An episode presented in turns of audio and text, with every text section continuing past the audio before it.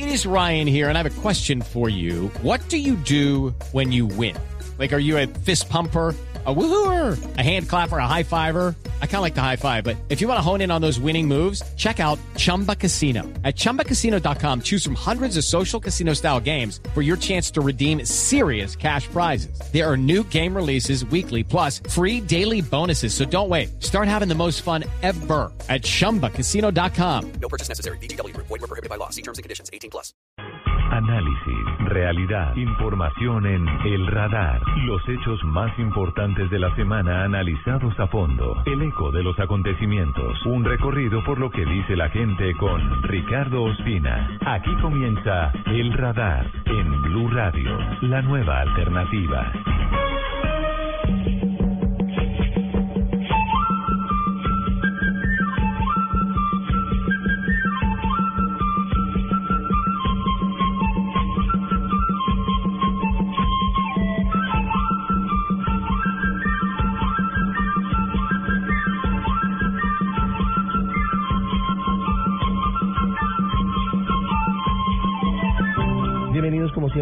En Blue Radio. Hoy terminando la segunda semana del mes de febrero, les ofrecemos en profundidad tres temas importantes. Algunos de ellos de coyuntura, de dolorosa coyuntura, podríamos decir, la violencia contra los niños, que a pesar de ser un fenómeno muy, muy repetitivo en nuestro país, pareciera estar llegando a niveles realmente insospechados y realmente intolerables no solamente por la matanza de los cuatro niños Vanegas Grimaldo en Caquetá, sino también con muchos otros casos en Cundinamarca, en el Valle, en Atlántico, en muchos sitios, y en el marco del compromiso de la guerrilla de no volver a reclutar menores de 17 años de edad. Hablaremos de este tema, hablaremos del horror de otra forma de violencia, del paramilitarismo, de una fosa común con más de 60 cuerpos de personas asesinadas en eh, el occidente del país, muy cerca de Bocas de Satinga, en Nariño, por las autodefensas en eh, cinco años, a mediados de la década pasada. ¿Cuál es su historia? ¿Cuál es el dolor? ¿Cómo desentierra la verdad la Fiscalía? Lo tendremos a continuación. Y algo adicional, ¿de qué manera la tecnología puede prevenir delitos en nuestras ciudades?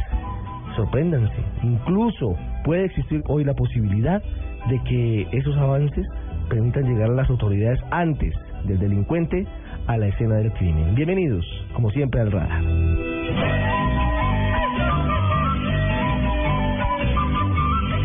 Estamos detrás de los hechos de la semana en El Radar de Blue Radio.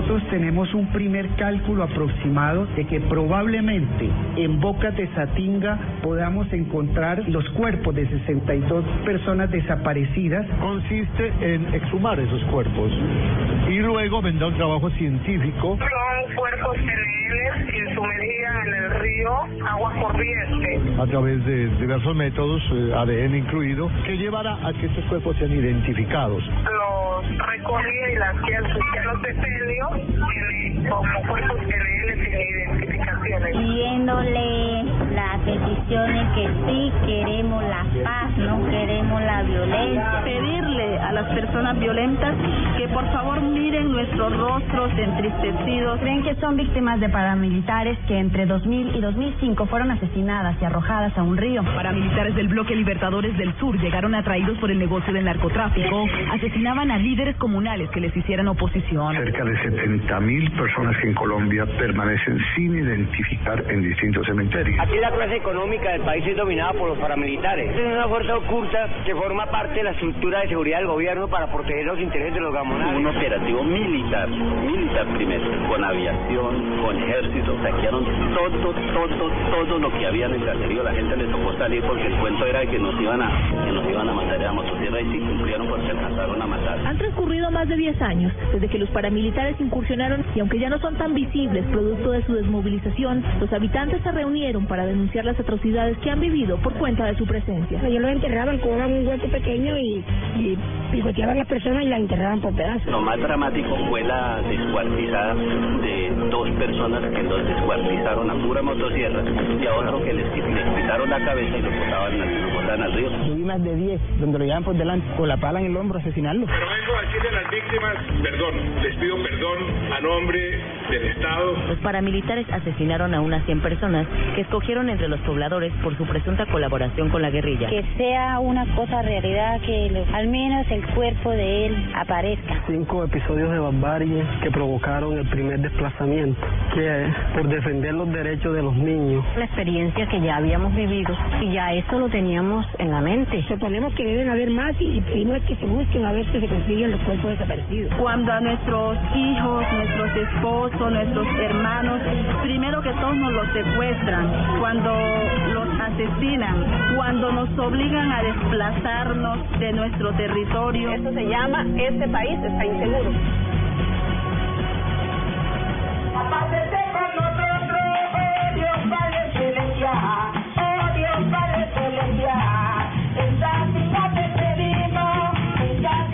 Uno de los retos que tiene Colombia de cara a la posibilidad de una reconciliación que tiene que ver con el proceso de paz que se adelanta en Cuba es la construcción de la verdad histórica, de las realidades de las causas y de los horrores del conflicto y de lo que viene hacia el futuro.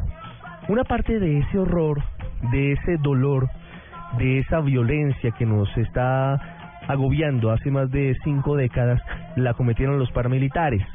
Y hay un hallazgo reciente que es la prueba de lo que tuvo que vivir el país hace no muchos años, hace máximo una década. El caso particular ocurrió en eh, zona costera del departamento de Nariño, muy cerca del municipio de Bocas de Satinga. Nos horrorizamos todos cuando hace algunas horas el fiscal general Eduardo Montealegre reveló que en esa zona del país se encontró una fosa común con un número indeterminado de cadáveres. Podrían ser más de 60 colombianos asesinados por las autodefensas en esa zona, en los primeros años de la década del año 2000. Y por eso hoy estamos indagando un poco más acerca de ese, de ese hallazgo, de esa parte oscura de nuestra historia. Por eso estamos llamando a César Correa. Él es el subdirector del CTI del departamento de Nariño, el hombre que ha estado a cargo del operativo en esta zona querida y olvidada de Colombia. Doctor Correa, buenas tardes. Buenas tardes, Ricardo, para usted y para todos los radioyentes. Doctor Correa, primero quisiera preguntarle cómo llegan ustedes a esta fosa común que, según tenemos entendido, está ubicada cerca de Bocas de Satinga, en el municipio de La Yarrera, en el departamento de Nariño. Ricardo, efectivamente eh, estamos adelantando ahorita unas labores de exhumación de restos óseos eh, que fueron allegados a, al cuerpo técnico de investigación a través de una denuncia que realiza el, un, un inspector del corregimiento de Bocas de Satinga. Él nos informa de cerca de 60 restos óseos que, y cuerpos que él había encontrado navegando por el río. Eh, él los extrae del río y procede a enterrarlos en un cementerio, en el cementerio exactamente de Bocas de Satinga, eh, para, para iniciar la investigación nuestra, ¿no? Nosotros eh, efectivamente iniciamos las labores de verificación y logramos ya concretar un, un grupo eh, de técnicos expertos, los cuales en este momento se encuentran en la zona adelantando estas diligencias, obviamente bajo la dirección del señor fiscal general de la Nación. Doctor Correa, ¿cómo se acerca este inspector de policía a contarle la historia? ¿Cómo se enteran ustedes específicamente de, de esta situación? Porque además tenemos conocimiento de que, como usted lo señala, un humilde hombre, un eh, sepulturero de la zona, es quien, en vista del horror que comienza a rodear el sitio en el que él vive, debe llevar uno a uno los cuerpos a ese sitio en el que son enterrados. Sí, él nos hace eh, estas eh, denuncias a través de nuestras unidades eh, especializadas de desaparición y desplazamiento forzado.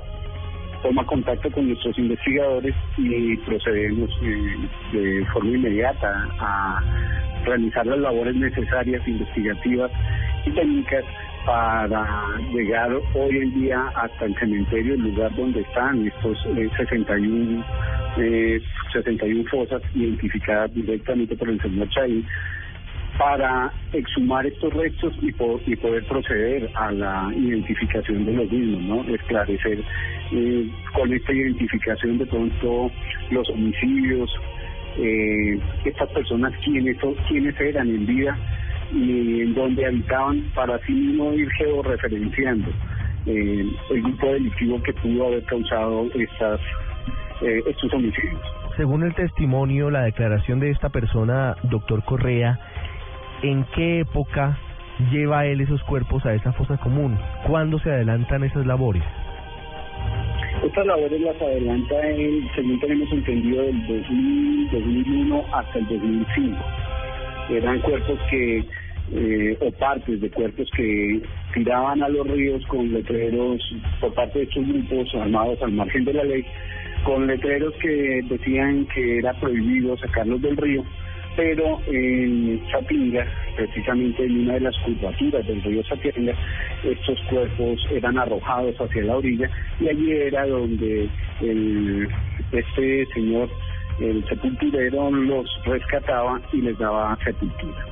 ¿Cuál era el grupo que cometía estos estos homicidios, que desmembraba a las personas y las botaba al río Satinga? De acuerdo a lo que les dice el sepulturero y de acuerdo a lo que decía el fiscal general, estamos eh, ciertos y confirmados en que fueron las autodefensas, fueron los paramilitares. Por el momento podemos decir que son grupos armados ilegales. Todavía eh, no iniciamos la investigación por el homicidio. En este momento, como le decía Ricardo, se encuentra un grupo de expertos del Cuerpo Técnico de Investigación adelantando las exhumaciones para el rescate y la individualización de estos restos óseos. Posteriormente a terminar esta labor, iniciaremos junto con Medicina Legal eh, procesos técnicos científicos para lograr la plena identidad de estas personas que hasta el momento son 20 los que se han podido individualizar para lograr su identificación, el acercamiento con las familias y comenzar a establecer quiénes serían los responsables de estos hechos.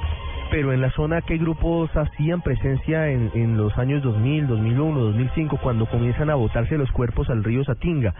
¿Solamente había paramilitares o había paramilitares y guerrilla o había incluso bandas criminales? ¿Cuál es el mapa de la violencia en la zona? Para el año 2000-2005 existía eh, bastante influencia de grupos eh, de autodefensa, no, autodenominados de autodefensa, eh, libertador, bloque Libertadores del Sur era uno de ellos. Igualmente de la parte de Tortuga hacia abajo estaba presente el Frente 29 de la FARC y la columna móvil Daniel Aldana. Eh, difícil por el momento establecer que sean, creemos de acuerdo a la información y, al, y a la georreferenciación que hemos hecho nosotros por temas de desaparición, que muchos de los desaparecidos fueron, estas desapariciones fueron realizadas por grupos de paramilitares. Sin embargo, hasta no identificar plenamente los cadáveres, no podremos determinar con exactitud a qué grupo armado ilegal eh, se le puede eh, dar eh, la autoría de esos hechos. Doctor Correa, un par de preguntas para finalizar. ¿Por qué si esta labor del sepulturero se hizo hace casi una década, hasta ahora lo dice ante las autoridades? ¿Por qué hasta ahora le cuenta la fiscalía? A ver, nosotros tuvimos hace unos meses el conocimiento pleno de, esta, de estas eh, fosas comunes y comenzamos una labor, como le decían, de investigación, de verificación. La zona era completamente compleja, su situación de orden público era muy difícil. Eh, trasladar elementos y equipos técnicos, eh, pues bastante eh, aparte de riesgoso para los servidores, pues complejo por- porque allí solamente se puede llegar por mar. Nos tocaba también esperar eh, el clima ideal porque es un terreno supremamente fangoso y en época de demasiado invierno estas labores técnicas pues son bastante dispendiosas. Entonces todo esto nos llevó a de pronto eh, demorarnos un poquito en el proceso pero ya eh, con el concurso y de la misma comunidad y en este momento bajo la directriz del señor fiscal general de la nación estamos adelantando estas exhumaciones Para finalizar, doctor Correa, quisiera preguntarle si tienen ustedes denuncias de la comunidad o de personas que vivan cerca a el eh, municipio Olaya Herrera o que vivan cerca a Bocas de Satinga de desaparición de sus seres queridos, porque en últimas el círculo se cierra cuando los despojos de los seres queridos son entregados a sus familias y pueden hacer el duelo. ¿Se había registrado una alta tasa de denuncias de desapariciones en la zona o por temor no estaban diciendo esto ante las autoridades? A ver, Ricardo, sí tenemos bastantes eh, denuncias por desapariciones, eh, de, sobre todo de ese sector norte de la costa eh, del municipio de Tumaco, ¿cierto? De Olaya Herrera. Estos cuerpos quiero eh, aclarar que no es que se hayan encontrado cerca, sino que llevaban bastantes kilómetros de navegabilidad en el río. Y ya cuando iban a la desembocadura de este río Satianga hacia el Océano Pacífico, en esa curvatura era donde la misma corriente de- de- del río podía hacer que se eh, salieran estos estos cuerpos o estos restos eh, hacia las orillas. Ahí era donde podía ser más factible el rescate de ellos. Por eso, como le digo, la delimitación de un grupo o la eh, de un grupo armado ilegal, pues es un poco compleja, sin embargo, le repito, con la identificación podremos saber estas personas en dónde residían, cuál era su, su estado socio social, eh, su entorno y asimismo poder identificar qué grupos armados ilegales eran los los autores de estos hechos tan horrorosos que hoy, que hoy investigamos. Doctor César Correa, subdirector del CTI Nariño, gracias por habernos contado este pedacito doloroso de nuestra historia en el occidente de nuestro país. Muy amable. Muchas gracias Ricardo a usted y a todos y su equipo de trabajo.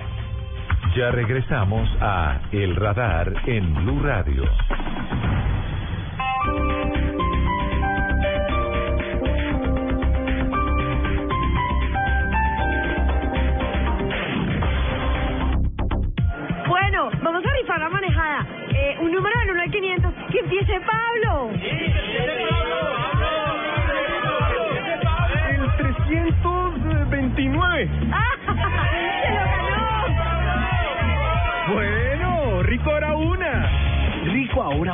Águila cero. Una nueva alegría sin alcohol para disfrutar cuando quieras. Cero rollo. Es una águila cero. No se recomienda para mujeres embarazadas y menores de edad. Este fin de semana aprovecha el Festival de Lácteos en agosto. Antes del 17 de febrero, 20% de descuento en todas las leches en polvo marca Proleche y 25% en todos los yogures marca Nutriday. Visita tu Alcosto más cercano. Despacho a nivel nacional. Al costo. Hiperahorro siempre. Teatro Mayor Julio Mario Santo Domingo presenta desde España a María Pajes Compañía, la más importante exponente de la danza flamenca con su obra Autorretrato. Únicas funciones viernes 20 y sábado 21 de marzo 8 pm. Compra ya tus boletas a través de primerafila.com.co y taquillas del teatro. Apoya Grupo Bancolombia y Grupo Energía de Bogotá. Invita Blue Radio y Alcaldía Mayor Bogotá Humana. Más información y compra de boletería en www.teatromayor.org. El planeta está cansado. Estamos acabando los recursos. Hemos destruido sus bosques. Nos estamos quedando sin agua, sin animales, sin árboles, sin verde, sin futuro. Tú puedes ser parte de la solución. El 22 de febrero te esperamos en el Parque Simón Bolívar, en la carrera verde. Por cada corredor sembraremos tres árboles. Serán 10 kilómetros de amor por la naturaleza. Entre todos, ayudaremos a sembrar un bosque de 15.000 árboles. En la primera carrera verde, certificada carbono cero en Latinoamérica. Organiza Fundación Natura. Inscríbete en tu boleta. Corre por la vida. Corre por los bosques. Sin los bosques no hay vida. Mayor información en www.carreraverdefn.com. Apoya Blue Radio. Estrena computador ya en agosto. Aprovecha esta hiperoferta hasta el 17 de febrero y llévate tu computador portátil Hewlett Packard referencia 14R001LA con procesador Intel Celeron Dual Core más maletín y mouse por tan solo 899 mil pesos. Compra online en www.alcosto.com o ven a tu costo más cercano.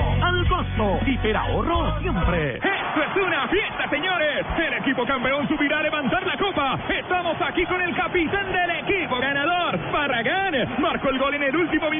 Las lágrimas de su madre en la tribuna. 45 años sin salir campeones. ¿Qué pasa, por su cabeza en este momento. Sí, sí, se trabajó duro la semana. Se te timó lo que quería el profe y rico ahora una, ¿no? Cero rollo. Disfruta de una nueva alegría donde quieras. Águila Cero, la cerveza sin alcohol. No se recomienda para mujeres y menores de edad.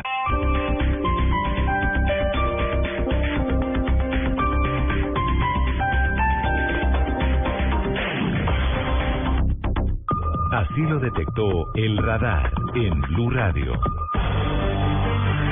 Mi solidaridad con la familia de los niños eh, eh, masacrados, expresarles mis más sentidas condolencias y, y- y acompañarlos en, en este en este momento aciago de sus vidas. Marcha Blanca en Florencia Caquetá en protesta y rechazo por la muerte de los cuatro menores de edad. Una tristeza muy grande para todos nosotros los colombianos. Me uno a esta marcha, me quedo sin palabras, es una tristeza muy grande para mí. Decirle a los padres que le pongamos un poquito más de cuidado a los hijos y para nosotros ha sido muy doloroso esa partida de estos niños. En Colombia, el Congreso de la República debe de presentar un proyecto de acuerdo que a estos que cometen estos grandes crímenes de lesa humanidad haya un castigo para combatir el delito infantil en Colombia, orientando en lo que deben ser estos esfuerzos a cada día proteger de manera más efectiva a nuestros niños, niñas y adolescentes. Continuemos con esa labor y con ese frente común contra la violencia de los niños. Colombia se acostumbró a la violencia contra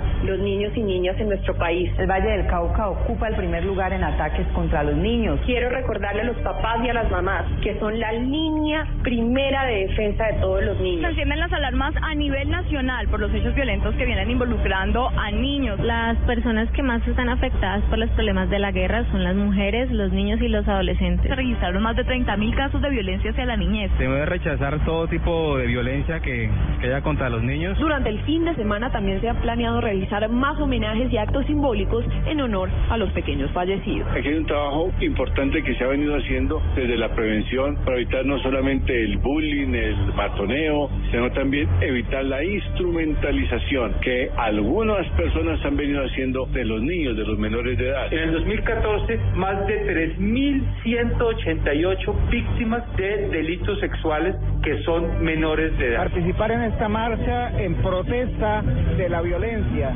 rechazar todos los actos de violencia, de intolerancia que se pueden dar. Es triste que nuestra niñez no pueda estar tranquila. ¿En qué país estamos? Por Dios, no más violencia con los niños.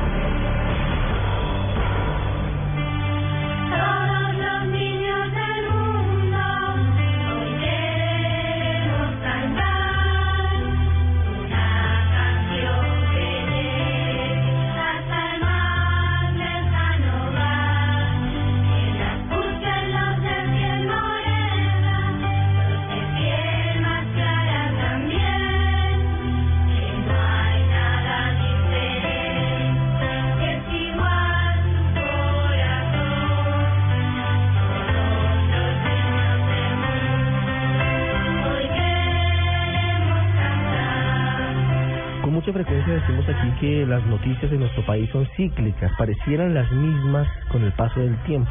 Y eso suele suceder también con la violencia contra los menores de edad, contra nuestros niños. En muchos casos, en muchos tiempos, pero ahora con mucha mayor intensidad. Y hemos vivido recientemente semanas particularmente dolorosas en ese sentido, con casos en Caquetá, en Cundinamarca, en Atlántico, en Valle, en muchos puntos del país que nos hace preguntarnos qué está pasando.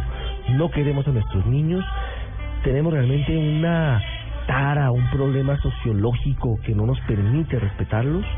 Hoy intentamos descifrar qué está pasando con el maltrato infantil en Colombia. Inicialmente vamos al Caquetá.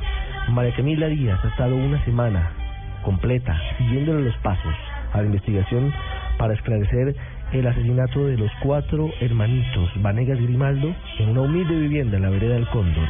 María Camila nos cuenta sus pasos durante esta semana.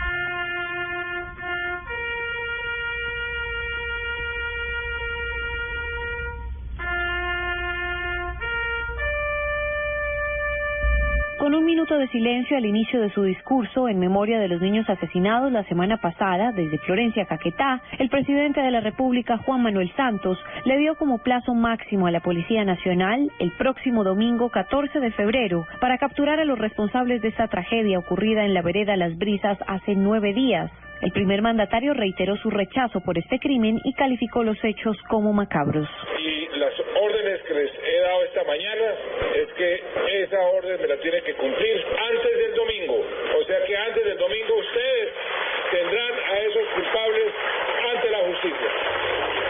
El pronunciamiento lo hizo en el barrio La Bocana, en donde entregó 160 viviendas para los más necesitados. Minutos después se dirigió al hospital María Inmaculada, en donde sigue recuperándose de sus heridas el menor de 12 años, único sobreviviente de esta tragedia. Y he venido aquí a, Florencia, a Caquetá, a expresar nuestra solidaridad con ustedes, los caqueteños, a nombre de todo Colombia. La tarea para los investigadores en cabeza del director de la DIJÍN, el general Jorge Rodríguez, no ha sido fácil. Cada vez surgen más elementos, querellas sin resolver, procedimientos irregulares e historias que comprobar sobre personas que tuvieron varios conflictos con la familia Vanegas Grimaldo. Aparte de Silvio Martínez, Luis Alejandro Ruge y Ángel Yucumá, a quienes Jairo denunció por amenazas en su contra, ahora se suma una nueva acusación, esta vez en contra de la familia Vanegas Grimaldo por parte de José Manuel Jaimes, procurador judicial en el departamento del Caquetá. Según Jaimes, quien es cercano a la familia desde hace dos años y entregó recientes declaraciones a Blue Radio, los niños no vivían en buenas condiciones y los obligaban a hacer labores como recolectar dinero en semáforos, así como tapar huecos de carreteras se apersonó de unos hechos donde el señor Jairo Vanegas utilizaba para explotación económica a estos menores, los cuatro, y dos más que están en poder de la sobrina de la esposa, una señora Milena. Ahí hay dos niñas que también eran utilizadas por este señor para ah, recibir monedas durante todo el día. Blue Radio habló nuevamente con los padres de estos menores, Jairo y Victoria, quienes negaron rotundamente estas acusaciones y aseguraron que no se explican por qué este hombre quiere perjudicar aún más a la familia Vanegas Grimaldo. Y le desmiento a este señor totalmente y pongo bajo la planta de mis pies que este señor es un mentiroso, mentiroso. Y espero que me dé la cara, porque en ningún sentido he desamparado a mis hijos y tengo más de 100 o 200 o 300 firmas de las personas que me conocen desde la hora y punto que nací hasta la presente, que no es lo que él dice. Nunca los hemos explotado laboralmente. Es una mentira de este señor. Pero esta no es la única denuncia en contra de esta familia por parte del procurador. Jaimes dijo que Jairo era conflictivo y que también extorsionaba a sus vecinos.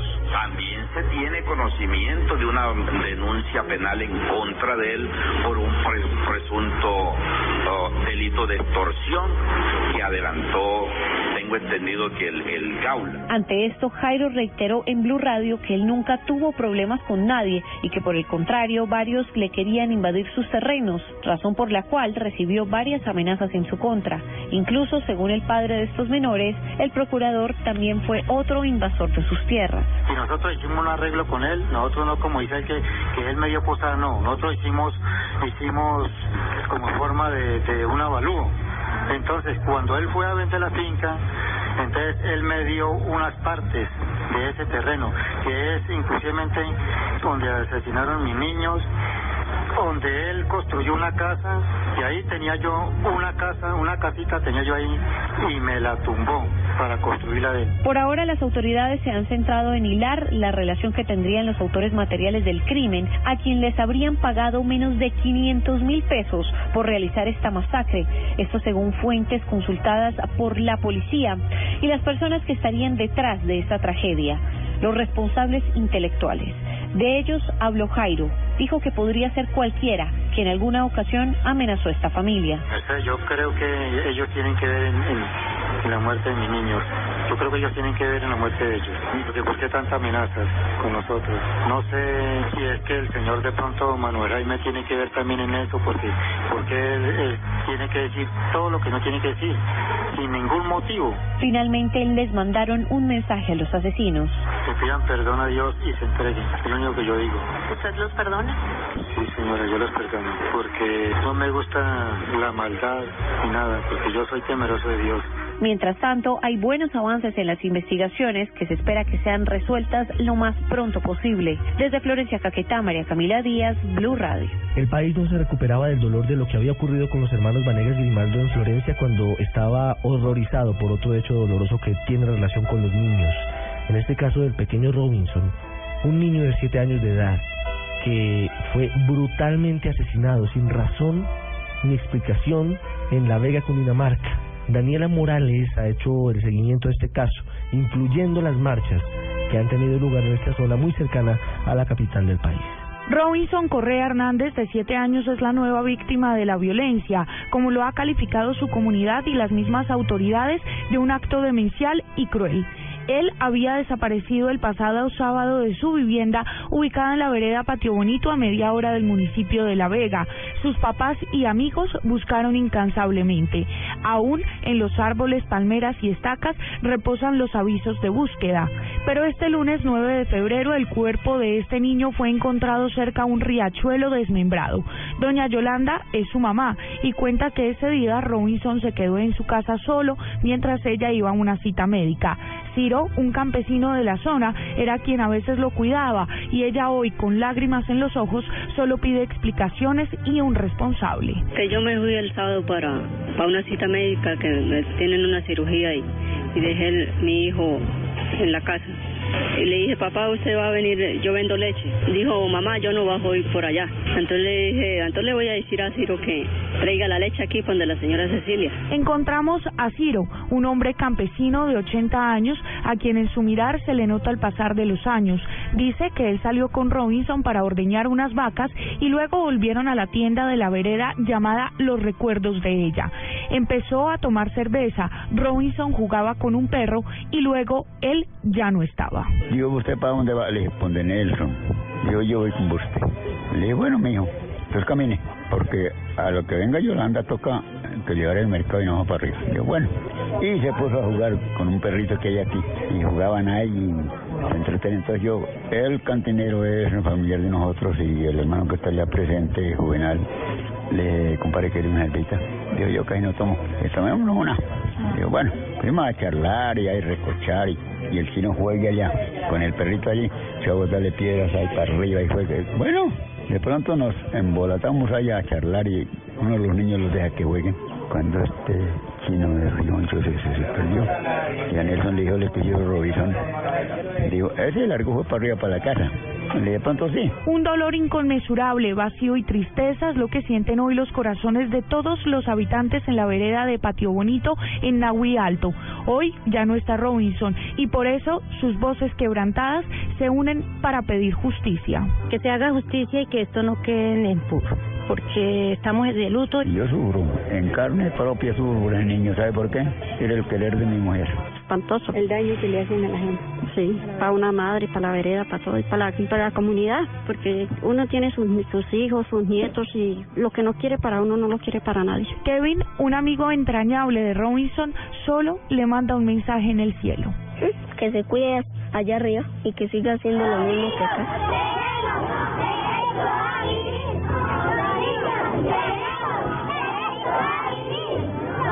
Este fue el clamor de los niños en el municipio de La Vega, Cundinamarca. Miles de personas se agolparon en las calles de este pueblo y en silencio marcharon en solidaridad con la familia Hernández Correa. Sus amigos del colegio, aunque con mucho dolor, recordarán siempre su sonrisa y juegos.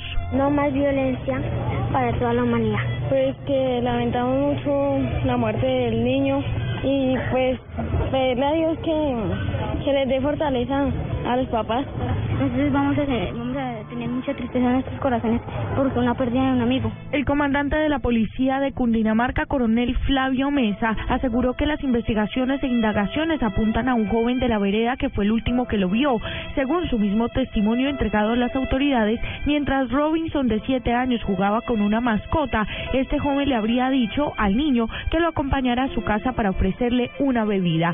Según las autoridades encargadas de la investigación, este es el último momento en el que se ve a Robinson con vida. Este joven de 15 años eh, se encontró dentro de la vivienda a la que se le hace inspección. La vivienda residía allí, en esta vivienda de la finca donde fue encontrado el cuerpo del niño de 7 años. Y lo que hay que decir claramente es que se ha entregado al ICBF para restablecimiento de derechos. El coronel además aseguró que en las últimas horas se realizó una segunda prueba con luces forenses y otros equipos especiales en la casa del joven de 15 años, principal sospechoso del asesinato, para recoger nuevas pruebas que puedan corroborar los indicios de las autoridades en el municipio de La Vega. Los resultados de estas pruebas fueron entregados al fiscal de Villeta, quien lleva el caso.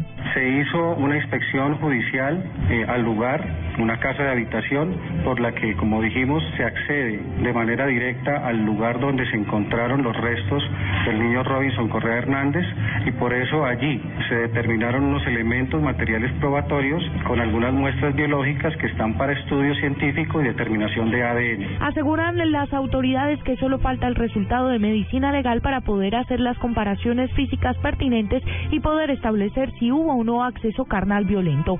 Por eso la policía ha pedido celeridad para poder avanzar en el proceso. Daniela Morales, Blue Radio. Los hechos que le interesan a la gente en El Radar.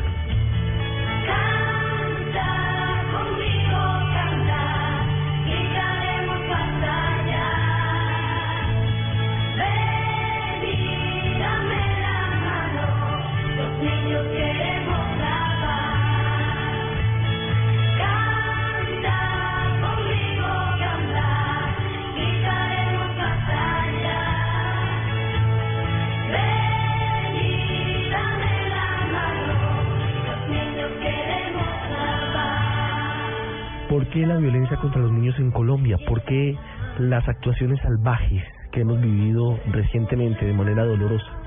Está con nosotros para hablar de este asunto y para intentar eh, dar algunas ideas sobre lo que pueden ser las causas de esto tan triste en nuestro país. Saludamos a Enver Steffen, director de Infancia y Adolescencia del Instituto Colombiano de Bienestar Familiar. Doctor Steffen, buenas tardes. Buenas tardes, Ricardo, ¿cómo está? Gracias por atendernos. Eh, triste tener que hablar en estas circunstancias en las que estamos viviendo por coyuntura una cantidad de hechos violentos contra nuestros niños. Y yo sé que la pregunta es muy difícil de responder, pero quisiéramos una aproximación desde su experiencia sobre lo que está pasando, porque claro, generalmente ocurren este tipo de hechos, pero pareciera que en este momento estamos viviendo más de lo que eh, con frecuencia se presenta.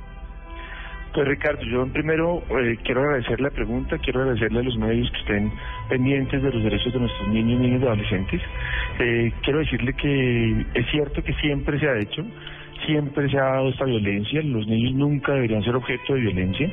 Yo supongo que el mundo está hoy más comunicado, supongo que en el mundo es más fácil encontrar personas que levanten la mano y digan que esto no se puede dar, que esto es intolerable, que esto no puede volver a suceder y de ahí que creo que no es eh, en realidad digamos una nueva ola o un aumento de casos sino que los estamos haciendo más visibles estamos movilizando más personas frente a esto y digamos en el ICDF eh, estamos eh, muy tristes por lo que está pasando pero creo que además este es un punto de partida para reconocer los derechos de los niños niñas y adolescentes de nuestro país y, y por supuesto hay que hacer algo. Estamos cambiando estamos cambiando frente a frente a la importancia de proteger a nuestros niños y por eso nos indignamos y nos preocupamos ahora más de lo que lo hacíamos antes?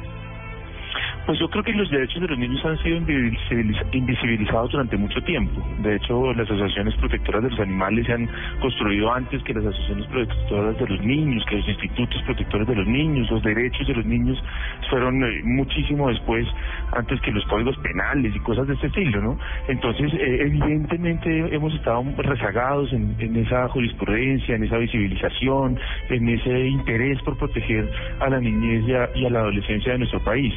Eh, sin duda, sin duda, Ricardo, nosotros tenemos una deuda enorme con, con nuestro país y sobre todo con nuestros niños. Sociológicamente es una pregunta difícil de contestar, pero eh, ¿por qué pareciera que sintiéramos ese desprecio a veces hacia los derechos de los niños? Porque claro, ahora lo visibilizamos y estamos pendientes desde los medios de comunicación, pero es inconcebible en una mente medianamente sana que alguien sea capaz de matar a sangre fría como si nada a cuatro hermanitos, que alguien sea capaz de matar y desmembrar a un niño de seis años en La Vega, que alguien como la mamá de una niña sea capaz de inyectarle un veneno. Tenemos que estar mal de la cabeza para hacerlo. Sí, Ricardo, esto, esto es terrible. Nosotros estamos estremecidos por todo esto que estamos viviendo. Eh, por supuesto, estremecidos, pero a la vez, digamos, trabajamos todos los días para que esto no suceda, para que se conozcan los derechos. Eh, hay muchas teorías frente a la violencia contra los niños y frente a la violencia en general. Yo quisiera hablarle básicamente de tres elementos. El primero de ellos eh, es que en nuestro país no hemos sido capaces de garantizar los derechos de los niños, niñas y adolescentes en, en Colombia. Los, a mí me cuesta mucho trabajo creer que los niños y adolescentes de este país, cuando se hacen grandes, se han ido al colegio, se han tenido padres amorosos, se han podido eh, compartir con sus con sus papás, si han podido educarse de una mejor manera, si pueden comer, si pueden estar vestidos, si pueden estar garantizados sus 44 derechos en un momento de la vida, a los 10, a los 12, a los 18, inclusive a los 20, decidan ser asesinos o decidan ser violentos. Yo creo que esto proviene, en primer lugar, Ricardo, para dejarle esa, esa idea de una sistemática, eh, digamos, eh, abandono y y violencia contra ellos y sobre todo la falta de la garantía de sus derechos. Doctor Estefan, ¿cuáles son los otros dos puntos importantes eh, que ustedes han eh, visto como causales de esta violencia contra los niños? El otro asunto es nuestra cultura, eso es muy importante, nuestra cultura. Nosotros no nos, no nos hemos podido reconciliar, llevamos 50 o 60 años matándonos. Esta es una cultura difícil y compleja en la que nosotros estamos dispuestos a complacernos, a satisfacernos, en la que no podemos esperar, en la que no entendemos que hay que luchar, trabajar, en la que no hay oportunidades para todos y por supuesto ahí hay un elemento muy importante de eh, no es poder esperar un poco que esta vida que es frustrante, difícil, compleja. Entonces usted hace lo necesario para que para tener la plata o para estar eh, tranquilo o para disfrutar o para pasarla bien. Y si eso tiene que pasar por maltratar a un niño, por utilizarlo, por abusarlo, por lo que sea, este personaje lo va a hacer y no va a tener en cuenta su condición. Ricardo, el tercer punto es cómo estos niños con mucha frecuencia han sido víctimas de la violencia. Las han sido víctimas de la violencia y además no se han garantizado sus derechos. Y lo que entienden estos jóvenes al final es que el lenguaje que ellos tienen para sobrevivir, para mantenerse con vida, para relacionarse con otros es el lenguaje de la violencia. Por eso cuando tienen 14, 16, 18 años, entonces solamente pueden entender la violencia, así pertenecen a las pandillas, así pertenecen a las bandas y solo a través de la violencia entienden su vida. Este es, digamos, otro factor muy importante, que es este círculo de víctima y cómo pasa después a victimario.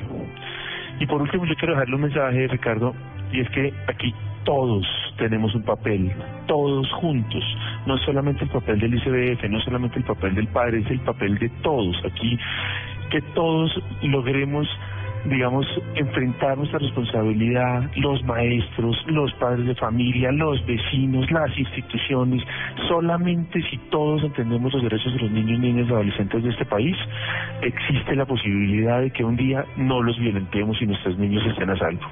Es Ember Steffen, director de Infancia y Adolescencia del ICBF. Doctor Steffen, muy amable por habernos acompañado. Un abrazo a usted, Ricardo, y muchas gracias.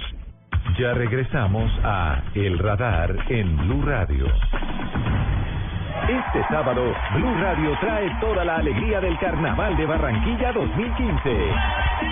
Soy Cristina Fesle Fernández de Castro, reina del Carnaval de Barranquilla 2015. Ven y sumérgete en la alegría y mézclate de sus ritmos, la música, la tradición y la danza por Blue Radio. Especial Carnaval de Barranquilla por Blue Radio. Y sacúdete carnavalero. Este sábado desde la una de la tarde, Blue Radio y BlueRadio.com, la nueva alternativa. Volvemos con El Radar en Blue Radio. Hoy terminamos el radar con un tema muy interesante para todos. A propósito de muchas variables de la encuesta de las ciudades Cómo Vamos, que ha identificado la inseguridad como uno de los principales problemas que tienen en común las áreas urbanas de Colombia y a propósito de la inversión que se está haciendo en tecnología en muchos sitios en cámaras de vigilancia, en sistemas de detección de, de delincuencia inteligentes, podríamos decirlo de esta manera, y sobre la forma en la que se puede avanzar hacia ese desarrollo para disminuir los índices de los delitos de alto impacto, que son los que en últimas tocan directamente a los ciudadanos. Don Andrés Murcia, el editor digital de Blue Radio, nos acompaña hoy aquí en el radar. Andrés, buenas tardes. Eh, ¿Cuál es la importancia y la trascendencia y el desarrollo que hoy hay acerca de esa influencia de las nuevas tecnologías en la garantía de la seguridad de nuestras ciudades? Ricardo, buenas tardes. Eh, en realidad, esto de la tecnología supone un avance muy importante, ante todo en la prevención. Hoy la policía con sus la Policía Nacional con sus múltiples recursos humanos y técnicos de equipos, pues lo que hace es contener un poco las, las problemáticas, pero la tecnología anticipa y busca anticipar que eh, incluso las autoridades puedan llegar a los sitios donde se van a producir unos delitos antes de que esto ocurra. Es como de ciencia ficción, por eso puede resultar tan interesante. Y es que cada vez que usted ingresa a un cajero automático, cada vez que pasa por debajo de, de un control de seguridad a través de videovigilancias, de controles biométricos, pues una gran, unos, una gran red de servidores, a los que vamos a llamar Big Data, pueden tener la capacidad de analizar toda la información y predecir eh, en algunos momentos y en ciertos delitos la ocurrencia de estos, pudiéndole avisar a los a las autoridades con anticipación para que pues puedan evitarlos, incluso antes de que esto ¿Qué tan avanzada está la tecnología frente a eso? Porque suena futurista, a veces nos suena eh, increíble que se pueda lograr, pero ¿ya se está aplicando? Se está aplicando y es que todos ahora tenemos teléfonos inteligentes, Ricardo, todos estamos conectados a Internet, es lo que hoy llamamos el Internet de las Cosas. Su teléfono está enviando a servidores que están en la nube información como la cantidad de pasos que usted da, los sitios por donde se dirige, las fotos que toma, las conversaciones que tiene, su voz está quedando grabada, sus huellas digitales también a la hora de desbloquear los teléfonos. Es una gran cantidad de datos que con unos algoritmos especiales todos orientados a seguridad, podrían incluso decirle a las autoridades que hay tres personas que se están poniendo de acuerdo para saltar un banco en la esquina. Tenemos invitados en segundos de este tema interesante. Andrés, muchísimas gracias. Nos acompaña en segundos con una entrevista que tiene que ver con este mismo tema, la seguridad y la tecnología aplicados al día de hoy. Usted está en El Radar, en Blue Radio.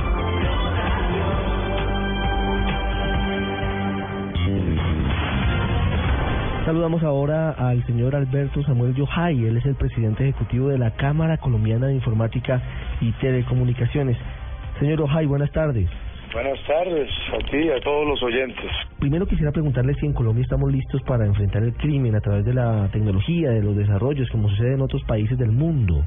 Eh, Eso es una es una pregunta que puede responderse de diversas formas, ya que pues el crimen tiene tantas diferentes modalidades. Cuando estamos hablando de ciberdelincuencia o de cibercrímenes, pues definitivamente Colombia no es la excepción, ya que pues como todos los demás países del mundo hemos sido víctimas de todo tipo de, ataques. Primero que nada para para contextualizar la situación global, el cibercrimen alrededor del mundo es del tamaño más o menos igual que el narcotráfico.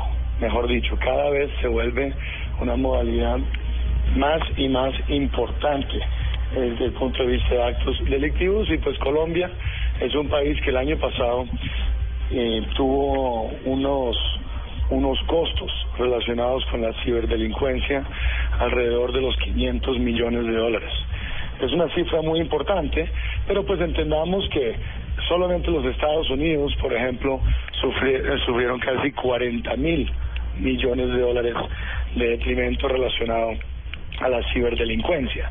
Entonces, primero que nada, en un contexto global y de cibercriminalidad, estamos, no estamos solos en la pelea. En las últimas semanas hemos sido Bogotá como objetivos de eventos digamos, terroristas, ¿no? La instalación de algunos explosivos y el incendio de buses del servicio público.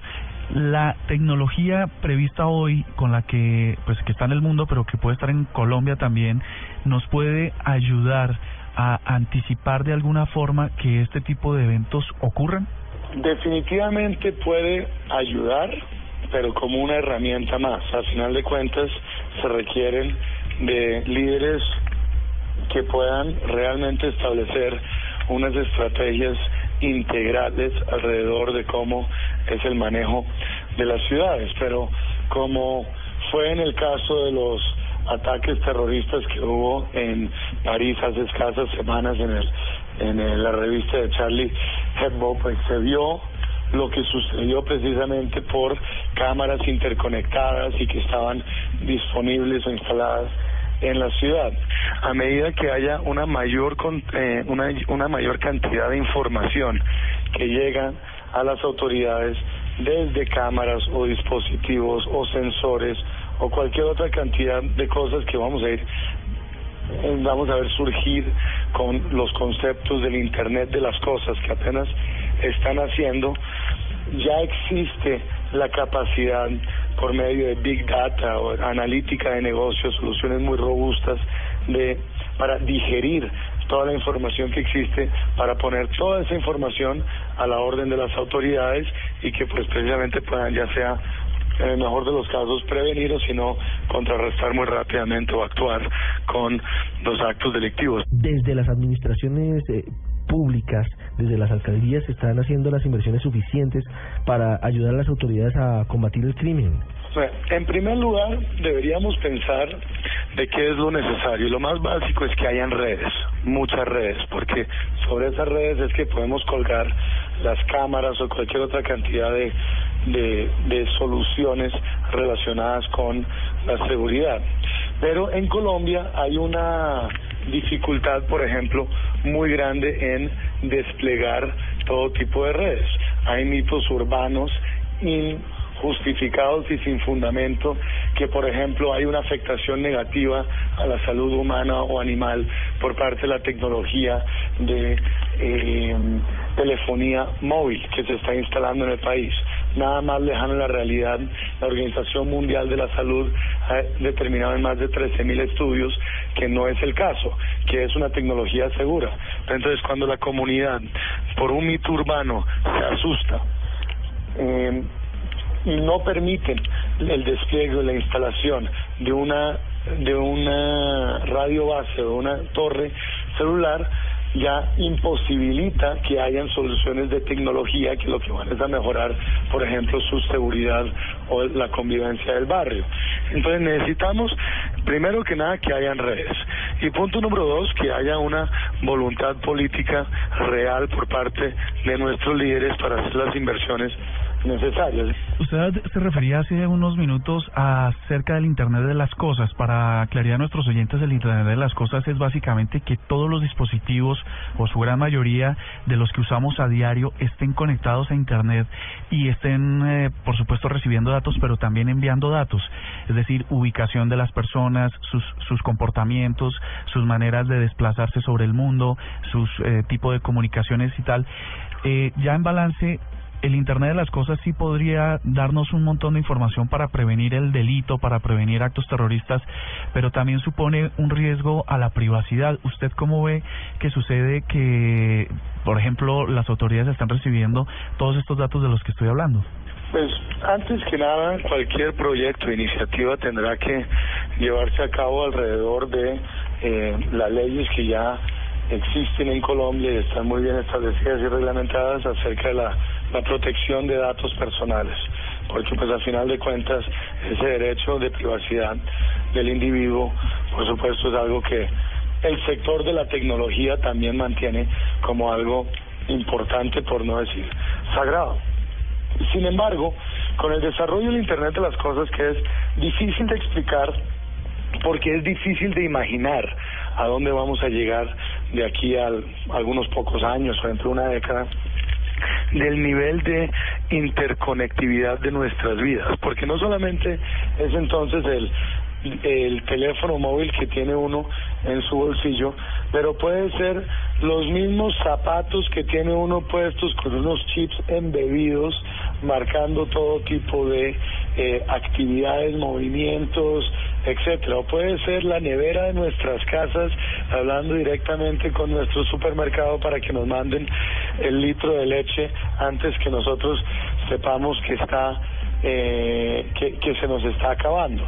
Entonces, hay tantas cosas que van a suceder alrededor de esa interconectividad para realmente facilitar nuestras vidas que, por supuesto, también las leyes o la forma de trabajar eh, para no interrumpir cosas como es la privacidad, como es eh, o el derecho a la privacidad por parte de los individuos, eh, no vayan a ser sac- sacrificados. Ahora, siempre hab- habrá una línea que no debe atravesarse, pero pues la idea es que los usuarios, para el bien común, permitamos, tanto como podamos, para sin dejar de sentirnos cómodos, compartir la información necesaria en nuestras vidas y nuestros hábitos, ya sea de consumo o de movimiento, para que precisamente haya un, una mayor sofisticación por parte, en este caso hipotético, de las autoridades para poder prevenir ciertos eventos delincuenciales. Y la otra, el otro lado de la línea, que las autoridades en ningún momento vayan a sobrepasar la línea eh, cometiendo atropellos a nuestros derechos a nuestros derechos fundamentales. Es cuestión de establecer el proyecto, ordenar muy bien las prioridades y de ahí poder poner a trabajar toda la industria detrás de estos proyectos. Pero nuevamente, hay que tener conectividad, hay que tener infraestructura y hay que tener voluntad política para asegurar que la tecnología esté disponible para el bien de toda la ciudadanía. Señor Yohai, muchas gracias. A ustedes muchísimas gracias y una feliz tarde para todos los oyentes. Usted está en el radar en Blue Radio. Ahora tenemos aquí en el radar a Manuel Ábalos. Andrés, es un genio este señor. Sí, eh, Ricardo, tuvimos el placer de conocerlo en una feria de tecnología de software que hubo de IBM en estos días. Él es uno de los pocos latinoamericanos que son gerentes mundiales de una división de IBM, esta multinacional de desarrollo. Es reconocido sobre todo porque es el latinoamericano que más patentes de productos tecnológicos le ha brindado a IBM. Es un inventor, es un científico, es un loco de la tecnología y ahora está muy preocupado por la seguridad. Y él nos habla precisamente de este tema, de la compaginación del trabajo conjunto de la seguridad y los eh, dispositivos de alta tecnología. El mundo está generando mucha información a través de sensores que nosotros llamamos instrumentación y ahí están los teléfonos celulares, están este, muchos dispositivos que captan información, cámaras de seguridad, por ejemplo. Después el segundo factor es esa información que se capta se tiene que comunicar a algún centro de datos para que esa información resida en algún lugar y que algo o alguien utilice esa información para, para beneficio de un sistema o de la ciudad o de un proceso. Esa es la parte de instrumentación y de telecomunicaciones. Y finalmente, el tercer factor tiene que ver con la inteligencia, ¿no? ¿Qué estamos haciendo con toda esa información que hoy día se genera a través de teléfonos celulares,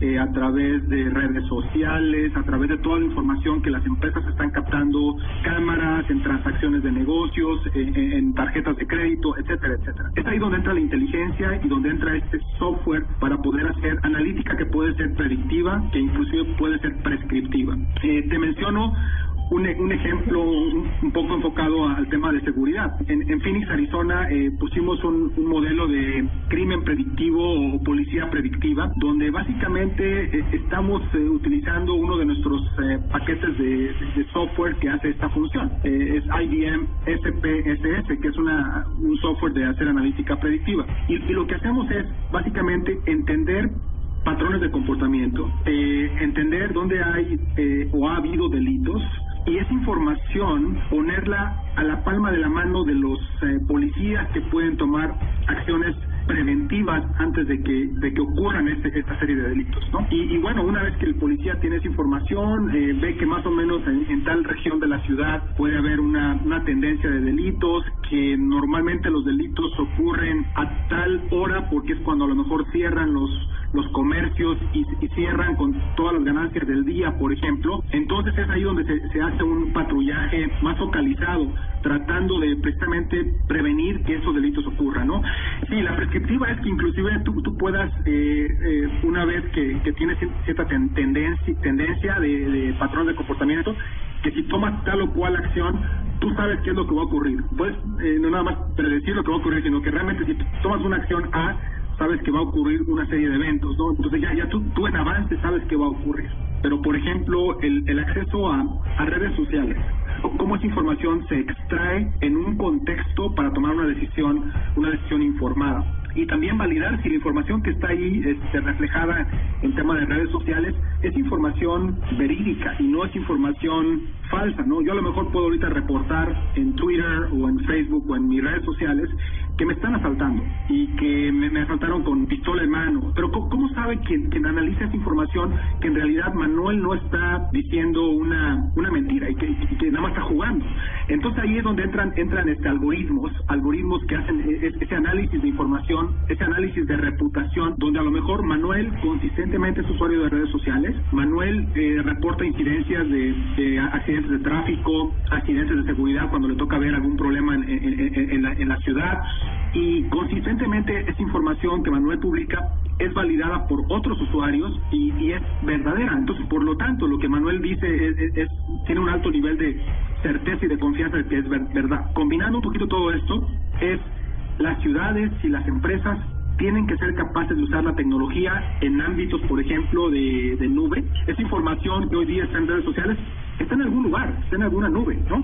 Hay que extraer esa información con software que analice esa información y que me ayude a tomar decisiones informadas. Entonces aquí el tema de nube es muy importante, el tema de analítica es extremadamente importante, el tema de seguridad y confiabilidad de la información también muy importante y sin duda el tema de redes sociales y cómo nos comunicamos hoy día también es información relevante que no se puede descartar, sino por el contrario, se tiene que tomar en cuenta combinando todas las fuentes de información, lo que hay en redes sociales, lo que genera la, la empresa misma, lo que genera la ciudad y toda esa información se pone en un contexto donde alguien, eh, seguramente el que toma decisiones de emergencias o etcétera, tiene toda esa información digerida potencialmente en un dashboard muy gráfico para poder tomar decisiones informadas. El radar en Blue Radio.